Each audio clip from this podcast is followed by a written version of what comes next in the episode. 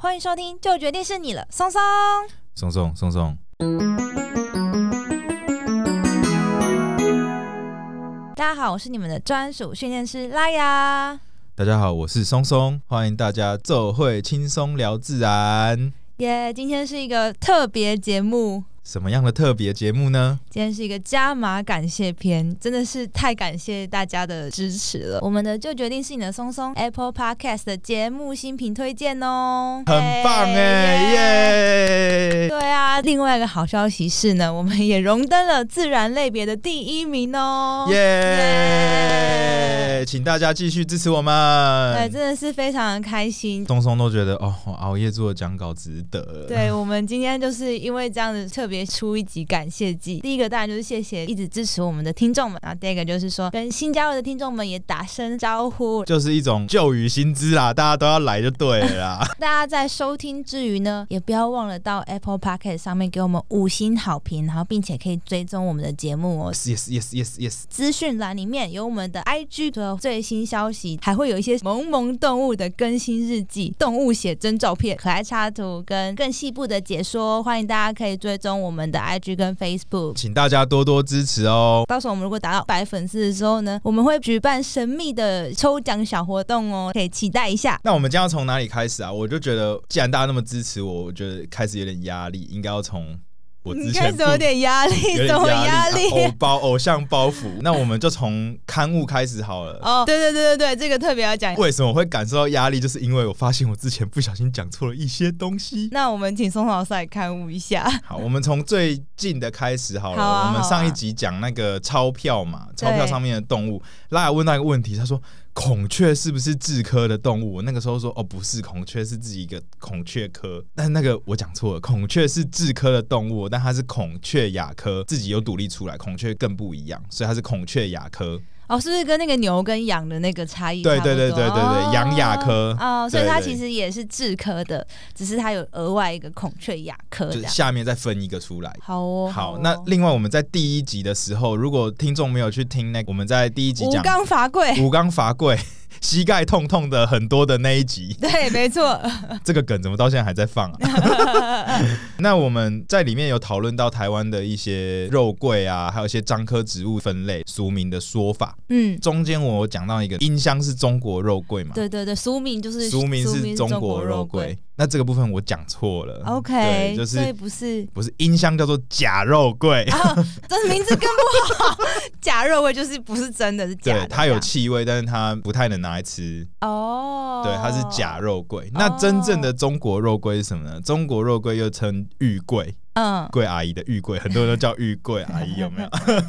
或者是我们在食谱啊，或是中药里面又称它叫做桂皮。玉桂啊，它是目前市面上流通的两大肉桂品系之一。所以它其实，在广义上来说，它也是我们在做那些甜点会用到料理的时候哦会用的肉桂。不过它因为里面的那个香豆素比较高，嗯，就是一种成分，就是啊，对身体不好，对不对对身体是，不好的那个成分比较高，因为它是一种抗凝血剂。嗯就，是如果有一些心血管疾病的人，可能吃太多会对身体有影响。哦对，，跟一般原本哦我们讲的西兰肉桂比起来的话它，更利一点，这样吗？对对对，有一个说法啦，就是人家嗯说啊，中国肉桂吃起来那个辛辣感比较高啦，啊，嗯，西兰肉桂吃起来的甜味比较高。就比较温润一点。对，比较温润一点。目前市面上流通的肉桂啊，它其实有两条支线，一条就是从从西元前很早以前就发扬光大，然后开始流通在市面上。那当时肉桂很贵，大概三百五十克的肉桂可以换五公斤的银。好贵，是因为它很好吃，所以大家就把它比喻成很高级的香料。对它，因为它很香，然后在当时是非哦常少数又可以拿来治什么咳嗽之类的啊，呃一些哦食药物。材的那种概念。对，然后就超贵，因为这么贵，所以中国 肉桂呢，就有人把它运去印度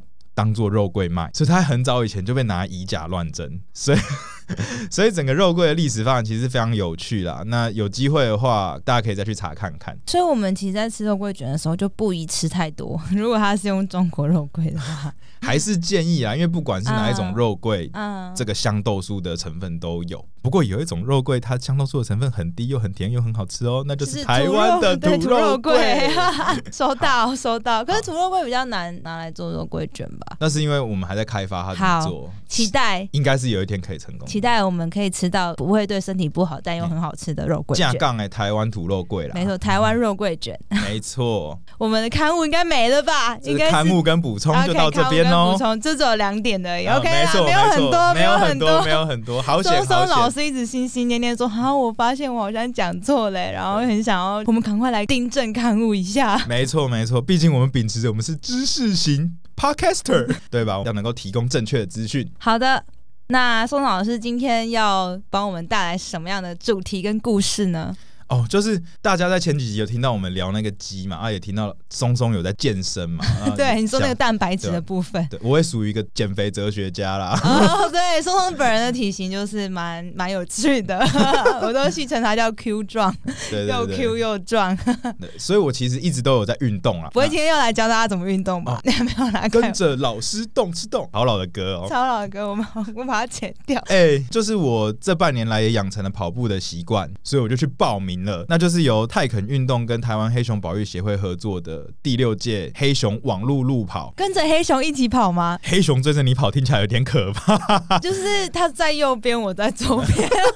没有，不自是己追啦脑补，陪我啊们跑啦，陪我们跑，陪我们跑，没错。对，那这个黑熊路跑呢，它就是它有分三个不同的等级。那原则上，你只要跑一公里，帮你捐十块钱给黑熊保育协会，就是你跑十公里，他捐一百块给黑熊保育协会这样。哦，所以意思是说，我们跑步的这个用汗水换来的这个钱，捐给黑熊保育学会。，对，然后大家就是为了台湾黑熊的保育。共襄盛举，我们出力，他帮忙出钱呐、那这个黑熊路跑呢，其实他们已经办到第六届了，嗯对，那我今年也是第一次参加，它是一个非常有趣的形式，在节目的最后来跟大家分分享享一一下。下我们的报名的经过跟流程啊。今天主题应该就是黑熊嘛。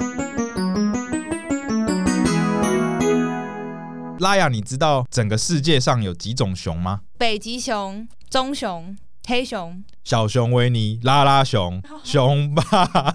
没有我我不知道哎、 全世界呢属于熊的动物有八种，八种，所以八算种算多吗？其实不算多，但是这八种熊有六种是濒危动物，都快要绝种。哦北极熊应该快要绝种了。对还有一个啊，熊猫。熊猫也是一熊猫种，哦也是熊科的动物。那全世界八种熊有美洲黑熊、亚洲黑熊、熊猫、棕熊、北极熊、懒熊、眼镜熊跟马来熊。这八种熊，它们在世界各国分布的地方都不太一样，那习性也不一样。那我们今天就是要讲这其中亚洲黑熊里面的特有亚种——台湾黑熊。哎、我想要插问一题，无尾熊应该不是熊吧？哦，无尾熊是无尾熊。无尾熊就是无尾哎、熊。我们前面有讲过澳洲的 哦，澳洲有都袋是自己哦类，的，对，他们是自己特哦。别，所以袋熊、无尾熊这种都是他们自己的，他们是有袋类，不是哺乳类哦，不太 o 一样 k。不太一样。嗯好，那亚洲黑熊呢？它其实就顾名思义嘛，就是广泛分布在亚洲地区的黑熊。都是叫亚洲黑熊。对，那目前的研究来讲的话，有七个分支啊，亚亚种嗯种，没错。台湾呢又是叫做特有亚种，因为就是属于台湾的。大家都知道亚洲黑熊就是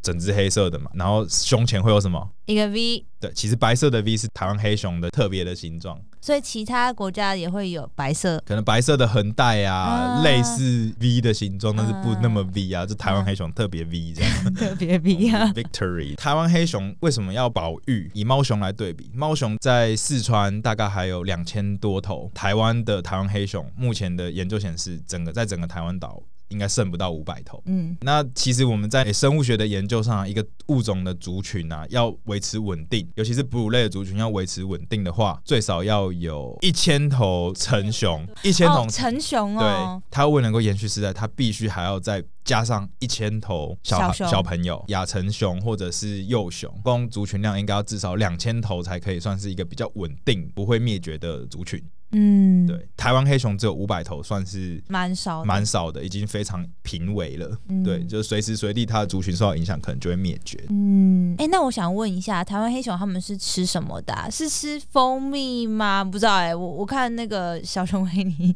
都吃蜂蜜，但是应该不是吧？就是熊不是也吃肉吗？其实黑熊它是所谓的机会主义 者，这个机会哇机机会会主义者，讲的很文雅，其实就是什么都吃啦。什么都吃，所以他们是杂食性。嗯杂食性，那当然它是偏肉食为主，因为它是所谓的熊科的上一个分类叫目，它是食肉目嘛，那原则上应该要吃肉比较多。嗯嗯不过在台湾黑熊来讲的话，它的食谱啊，有很多很多的淀粉跟很多很多的植物，跟它人很像吗？哎、跟人很像。哎、你讲的很对，因为日本啊的黑熊叫做 Yamao Toko。亚妈奥多口 Yamao Toko 是什么意思呢？叫做山南。啊日本人觉得黑熊啊，他们的日本黑熊是独居在山上的。孤单男子，哎、类似这个形象，嗯对嗯，孤单隐秘、离群索居，不喜欢跟人接嗯触。那台湾黑熊啊，它是杂食性的嘛，它吃很多的淀粉跟植物，对那其实这也会影响到它在夏天跟冬天不同的活动范围。嗯，夏天的时候，他特别喜欢吃一些樟科的植物的幼芽，还有他们的浆果。所以他们会去吃土肉桂吗？ 现学现卖，没错，没错，土肉桂是樟科植物，不过嗯它主要是吃一些诶、楠木呐、香楠啊、嗯红楠 啊，就还有一吃些草的概念。木姜子啊这一类的，嗯他们吃它的嫩芽，嗯还有它的浆果。那他秋天的时候就喜欢吃 蜂蜜，蜂蜜是 真的，确实他们对于蜂蜜是没有办法阻挡的， 对有一种致致命命吸吸引引力力。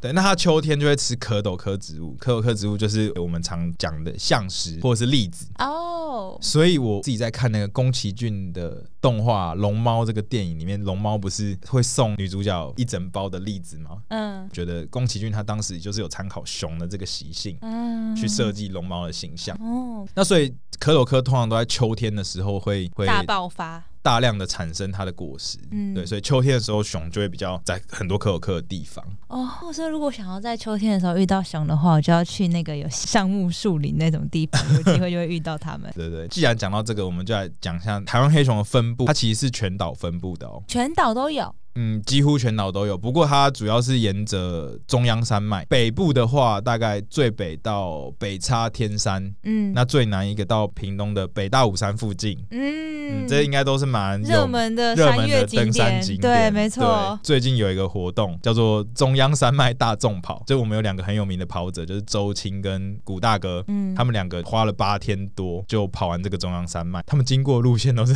都有熊的路都线，有熊的路线，所以真的没错，他们熊就是几乎沿着中央山脉分布啦。那那海岸山脉那边可能有一点，东部的话就是有点像海岸山脉啊，嗯最南有到花莲玉里。之前有一次目击就是南安小熊，也是非常有名，发现黑熊的案件。嗯，台湾有几个地方很可惜没有 熊，台北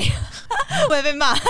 会不会不会不台北会。不应会该没用吧，因为台北太密集了。对，但是台北其实已经不在中央山脉的范 围。哦，对，合理合理 合合理的合理合合理合合理合合理理。。彰化、云林跟台南是好像没有发现过熊的踪迹啦。我们就是这样整个统整起来，一只熊啊，它大概需要的活动范围一百到两百平方公尺，所以其实很远，大概一万五千个足球场那么大。哇，超啊大它的它可以移动范围超级超大。大是，目前台湾有熊分布的范围，大概是这个国土的大小有四分之一的空间有熊分布，所以其实是非常的广。那非常的广哎嗯，非常从地广来没有遇到过，好想遇到哦。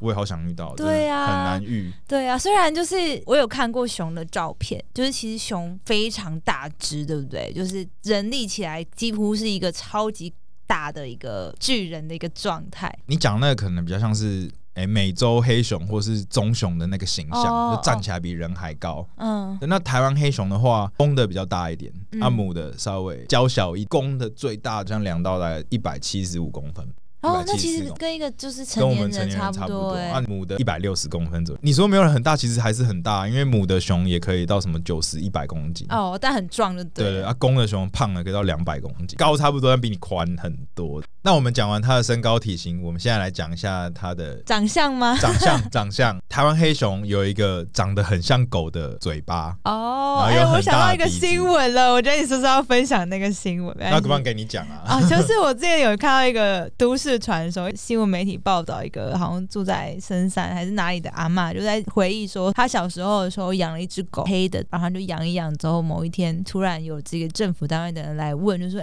哎、你那个狗不是狗啊， 是是熊啊。”然后她在说什么是熊，哎，说小时候就养啊，然后她就不知道以为那是狗，但其实它是熊，对对，就是一个属于一个来自迷因迷阿嬷因养的部熊分， 属于一个阿嬷养的熊的部分啊，因为它有一个很像狗的鼻子，然后跟很像狗的嘴巴，称之为吻端呐、嗯呃都白色的，所以也亚洲黑熊又有一个别名叫狗熊，就是因为它长得很像 狗，有时候会有人误认为是黑狗，真的可能有一点像。嗯嗯嗯嗯，对嗯那也因为它这个很发达的吻部跟鼻子，对不对？所以其实黑熊它其实是用嗅觉来感受这个世界的。嗯，所以它有一个非常好的鼻子，那它嗅觉很灵敏。一般来说，为什么我们很难见到熊，就是因为它很早就闻到你了，那它就、啊，我他就们逃刚刚讲，我走们，刚刚讲它是在山里面孤单的男 人，他一点都不想要跟大家遇对，他到。不想跟大家遇到，他所以其实我们真的很难见到熊。对，所以大家如果就是就是熊吃人，其实不太会，我们人应该不在熊的食谱里面，对吧？对我们人不在熊的食谱里面，跟熊的食谱有关的一个川岛富会的传说，大家要不要猜看看是什么传 说？就是它会吃人哦、不是，不是，不是，是一个我们小时候就听过的哈，一个有关熊跟云豹的故事。熊跟你爸会打架，哎，所以拉雅没有 我听没过，听过你哎、没有听过这个故事？没有。好，那我来讲一下这个故事，就是云豹跟熊两个动物原本是好吗？几？好妈吉是一对好兄弟，这是一个童话故事吗？一个布农族的传说。好，对，那好他们原本是一个好兄弟，不过云豹它当时就是身上没有花纹，就跟嗯你把它想成跟狮子一样，嗯美洲狮这样。嗯那黑熊就身上也没有花纹，棕熊一样，两个咖啡色的兄弟这样。嗯，嘿啊，这两个兄弟呢，原本都很妈吉嘛，然后有一天熊就突发奇想说，哎、啊，不然我们两个都没有花纹，好丑哦，不然我们两个来纹身一下，这样我们互相帮对方纹身一下。哇， 好好有道理哦， 跟布农族的传说很有很有呼应呢。纹身，然后好、啊嘞，，要帮彼此增加花画哦上 OK，花纹啊，呃然后纹身纹身我自已己经我自己加 了，好，对，就是帮彼此画上花纹啊。嗯嗯，增添一点色彩，对，这样增，添点色彩。嗯那所以就是熊就说好，那反正我提的案子嘛，我先帮你画，嗯然后他就帮云豹画那很漂亮的那些云纹、那些斑块这样，嗯嗯，嗯然后画成云豹那个很漂亮的锦皮。嗯，那画完之后，换云豹帮熊画嘛，嗯对云豹就把。熊全身涂黑，涂黑之后就帮他胸口留了一个白白的 V 字形，然后熊就是一睁开眼睛看到他全身变黑了，他就很生气它。原本是棕色的，对，他他他很生气，说在干嘛你在？干嘛啊？对啊，你干嘛？为什么把我画成这样？他就很生气，然后就就追着云豹跑，然后两个兄弟就决裂， 就是云豹就再也不敢跟熊见面，然后所以云豹就躲在树上。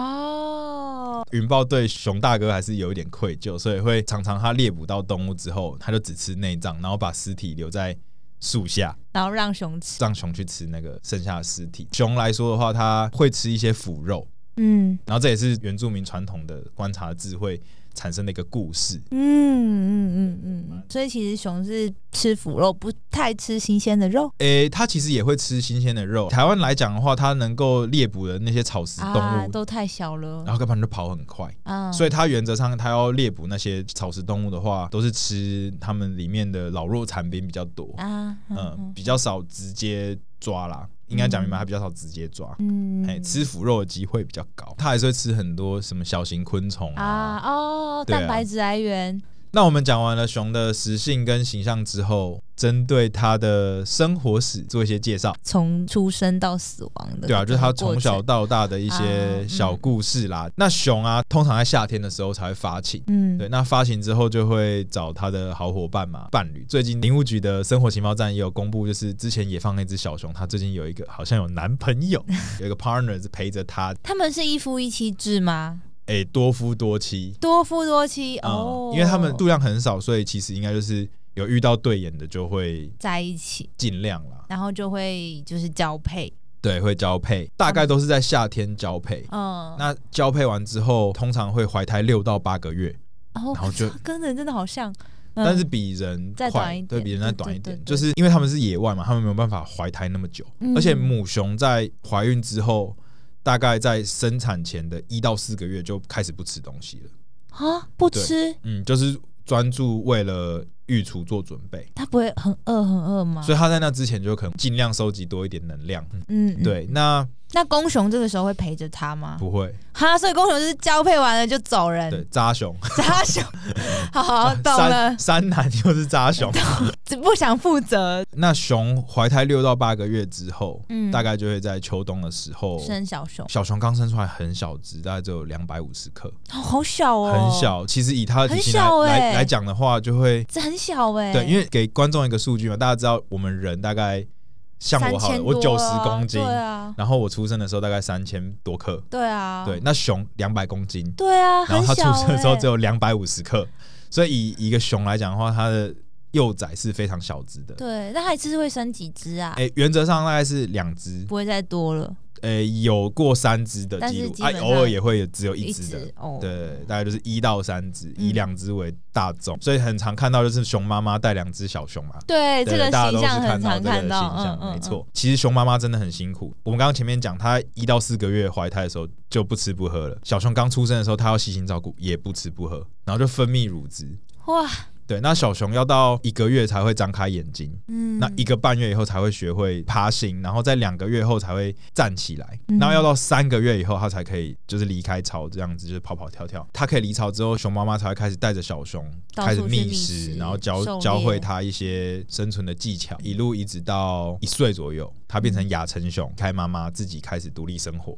好伟大哦！那应该说它一生大概是多长？熊的话，大概可以活到三十到三十五岁。其实它大概在三岁的时候才性成熟，才可以有嗯繁殖的能力。最老的记录是有母熊二十五岁还怀孕。哇，其实蛮厉害的其实蛮厉害，所以它可能一生都可以怀孕，到真的很老之前对啊，的。理论上对啊，嗯不过因为也要看它能够遇到的嗯，对啦，几只杂熊。几只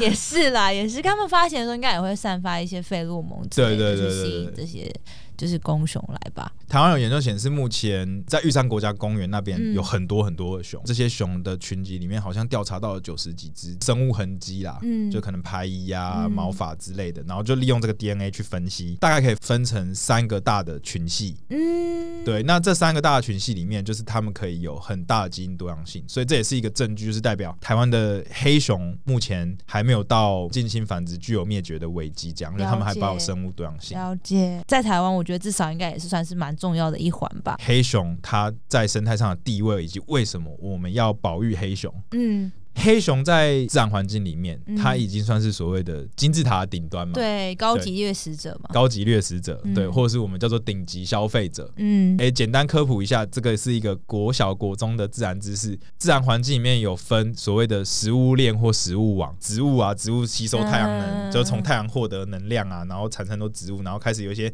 小虫会去吃植物啊，啊鸟去吃小虫啊，黄鼠狼去吃鸟啊，嗯啊鸟在被什么东西吃，一路吃上去。啊，最后有熊，一个环境要养出一头熊，它必须要有很完整的食物网跟生态的体系，才有办法指引一头熊的生存。所以，如果假设这个环境开始变得不完整了，最开始被影响到就是最上面的顶级的消费者。嗯对，那熊就是一个很好的指标，嗯，就如果这个地方有熊，或者它有熊变成没有熊，就是一个很好的警示，就代表哦这个环境已经开始出问题了。嗯熊又这样子具有指标性的物种，我们又称之为指标物种。嗯监测的时候，我们可以专门看这些物种数量啊，或者这个物种的存不存在，去研判这个环境有没有受到非常严重的影响。再讲一个观念，就是我们在保育动物的时候啊，我们会找一个东西叫做所谓的旗舰物种，旗舰嘿嗯跟旗旗舰机的概念是一样的吗。对，旗舰物种或所谓的明星物种，它算是一个保育的门面呐、嗯，那通常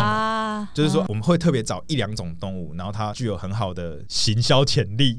对，包装的部分，它也很重要，但是也蛮它好，就是刚好很重哦可以代要，表的它又很适合被包装。嗯哼，对，那所以通常会找一些大型哺乳类，因为大型哺乳类像是熊啊、狼啊、狮子啊，嗯。很容易让人家觉得它超帅。哦，或者对，还有一个形象就是可爱，或者是帅，对，是或者像大象啊、犀牛啊，嗯我、就嗯又大又帅、嗯，又威武。也是。如果说我们的保育种是蚂蚁的话，大家可能就会 嗯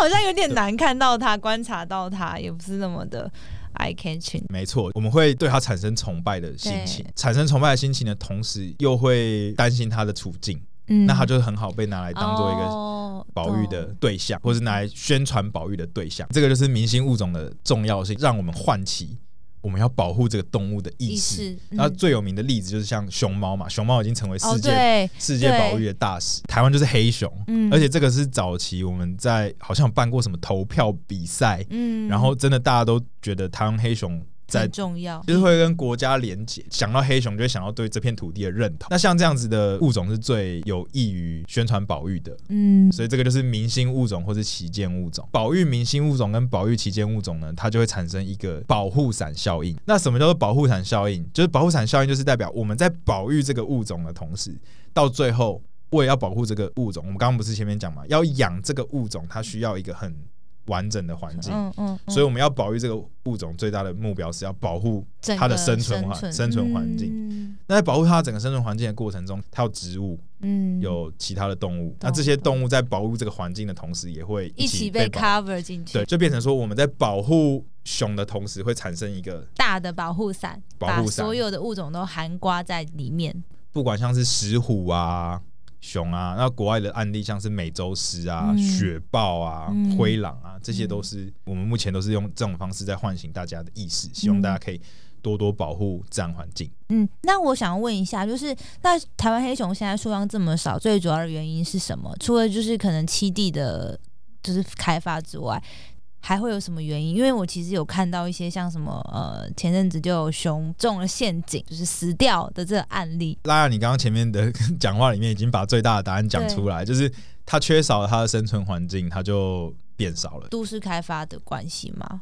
还是嗯它跟人的生活环境重叠吗？都有啊，都有啊。啊嗯以前它可以在更前山的地方活动，嗯但是目前来讲的话，因为前山地方有很多被开发嘛，对啊，那就少了它的 环境。嗯，它是不是也不太会，就是跑去别人的那个家里面去偷东西？因为我看美国的棕熊都会 跑到其实人家后院里面去偷东西吃这这种熊都通常诶、会称之为叫做迷途熊，啊。对，那它其实原本不应该在那些环境出现，啊那它出现了，那它又不太会利用那些环境的东西，那它可以嗯它用气味，嗯那它就开始用气味去寻啊，找，然后就吃到就哎有好吃的，然后对对去对，吃它就跑去人类的环境，嗯然后就可能会吵产生一些人熊冲突。嗯最大的点是它的嗯生存环境消失变窄，嗯第二个点就是也都是你刚刚提到，就是所谓人熊冲突的部分。嗯，因为一般民众对于熊，可能我前面讲完会觉得它很大，还是会对觉得它很可怕，会就害怕它大部分一闻到我们气味就避开了啦，哦，所以会其先实避也开。很难遇到。对，所以它真的不小心遇到了，它可能大部分也都是处于正在逃跑的状态，你就可以看到它一个屁股 这样。哦，OK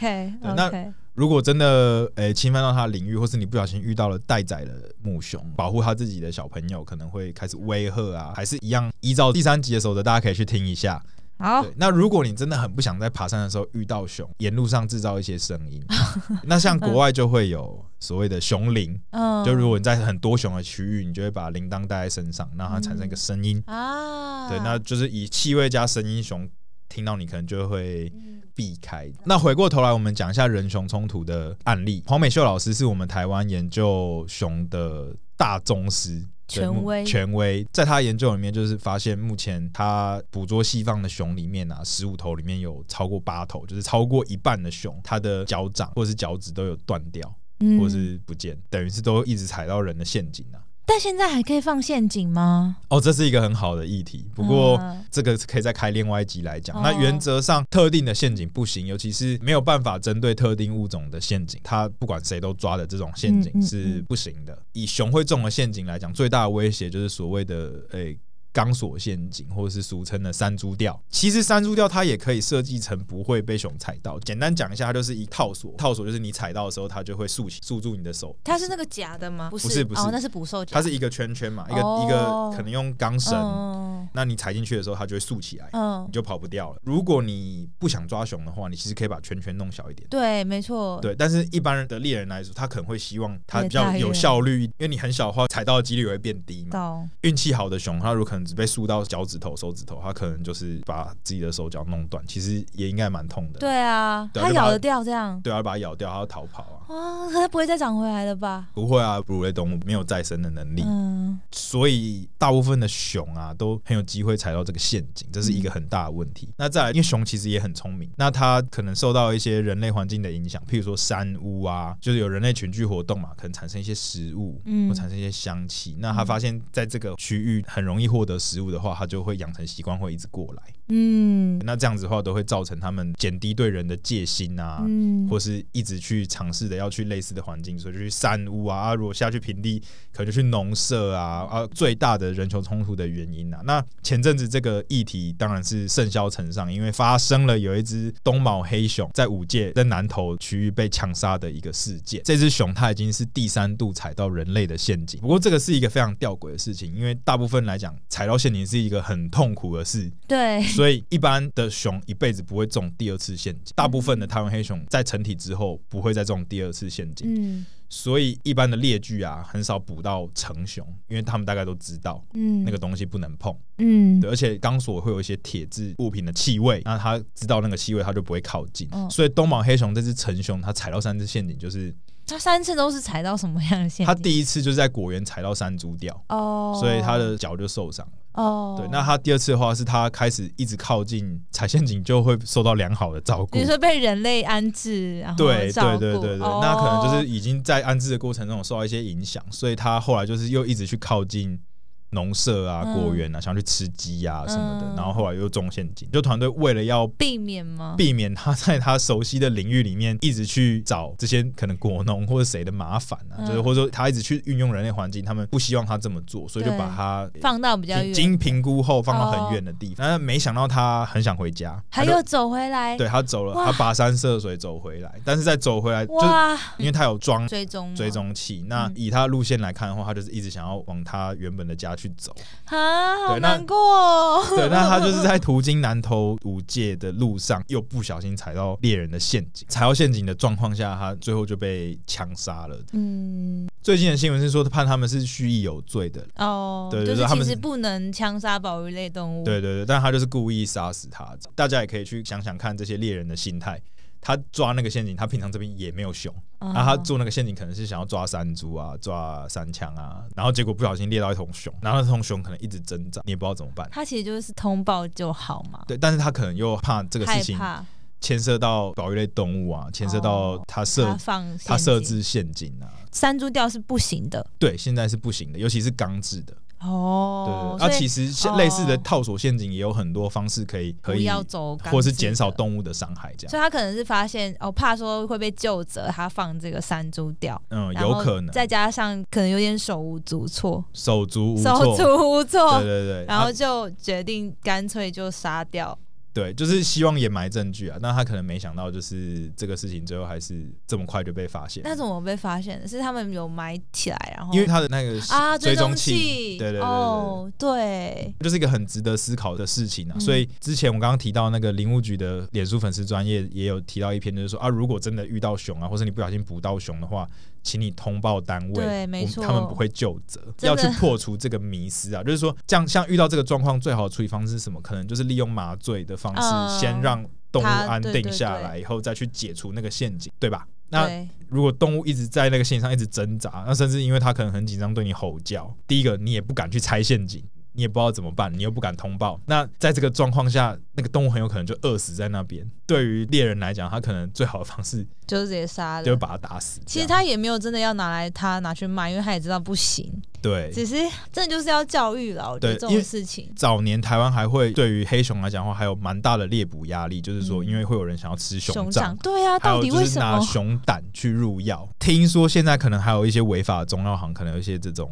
产业嗯链，就是，但是他们现在也不敢，就是说哦，我直接收。啊，嗯通常都是有人订，他才会再去请人家一但是条龙，真的就要变呼很难吁抓呼吁了。大家不要，因为这个黑熊数量真的是减少很多了。，对台湾的黑熊来讲的话，就是现在真的是非常稀少，还急需保育啦。大概有的人熊冲突就是这些样态，嗯，尽量是希望台湾每一头熊都是非常宝贵的，没错能够留下来就留下来。嗯，毕竟只剩下四五百头了，再下去应该也 会达到非常危险的一个数目了。好啦。今天真的聊了有点沉重的话题耶，到后面的这个这些人熊的案例跟冲突。但如果说呢，想要运动运动身体，然后又可以为黑熊保育尽一份心力，就跟我们一起来参加黑熊路跑吧。对，然后我们对于黑熊的这个相关的一些故事啊，还有最近的一些议题，大概就分享到这边。那嗯、最后讲一下黑熊路跑它的相关资讯哈。好啊，我们真的没有收任何业配哦、对对，就是因为我真们的自己想要去跑啦，对对那对希望可以揪大家一起都去对对对共襄，盛举没。错，简单提一下，就是黑熊在台湾一年的保育经费大概就是两百万左右。嗯那其实以保育物种来讲的话，它已经算是受到很多关注的动物了。嗯但两百万经费其实真的能做的事情非常非常的少。有个统计是日本他们自己的日本黑熊的保育投入的经费啊，他们投入一年的经费跟我们二十年差不多。哦，对他一年大概投入大但是概我们四千20多万倍 台币嗯嗯，嗯四千多万台币。以政府的我们的税捐跟公帑是没有办法指引这个保育物种的保育工作。嗯台湾黑熊保育协会就是已经在这十几年来都很致力于黑熊保育的工作，嗯那他们也很需要一些大家的关注跟支持。嗯对，那这个黑熊路跑，它就是一个我觉得算是一个非常有意义的一个活动啊。它一方面可以提升大家对于黑熊的关注，嗯，它还会有很多精美的礼品， 哦，对，没错，对，还有一个很可爱的不同的套完赛奖装件牌，对对对，对，然后衣服啊、裤子啊、帽子啊的，我觉得蛮精美的。大家有兴趣的话，我们会把这个报名链接放在资讯栏上面，然后也欢迎大家可以去报名哦。然后因为我们也会去跑啦，所以虽然是网络上的，就是没有办法修正，不过我们可以互相分享我们跑了多远，有没有完赛哈。对对对，那它就是一个网络路跑的活动啊，你只要线上报名就可以了。那你自己选择一个地方，然后自己去跑，利用你的 GPS 装置可以记录你的跑步的轨迹就可以了，就是在嗯证明你做完这件事，非常轻松对，，上传到网站上就可以得到完赛证明。没错，好啦。最后，最后就是喜欢我们的话呢，也不要忘记在各大收听平台去追踪我们的 podcast，然后也可以给我们五星好评哦。到时候如果说满一百个粉丝人数的话呢，会有神秘小礼物的抽奖活动，希望大家可以多来支持我们。好，那我们今天的节目就到这边了。如果你对于黑熊还有什么想要知道的知识，也可以在我们的脸书或者是粉丝专页上留言哦，我们尽可能的回答你。没错，那就这样子喽。我是拉雅，我是松松，拜拜拜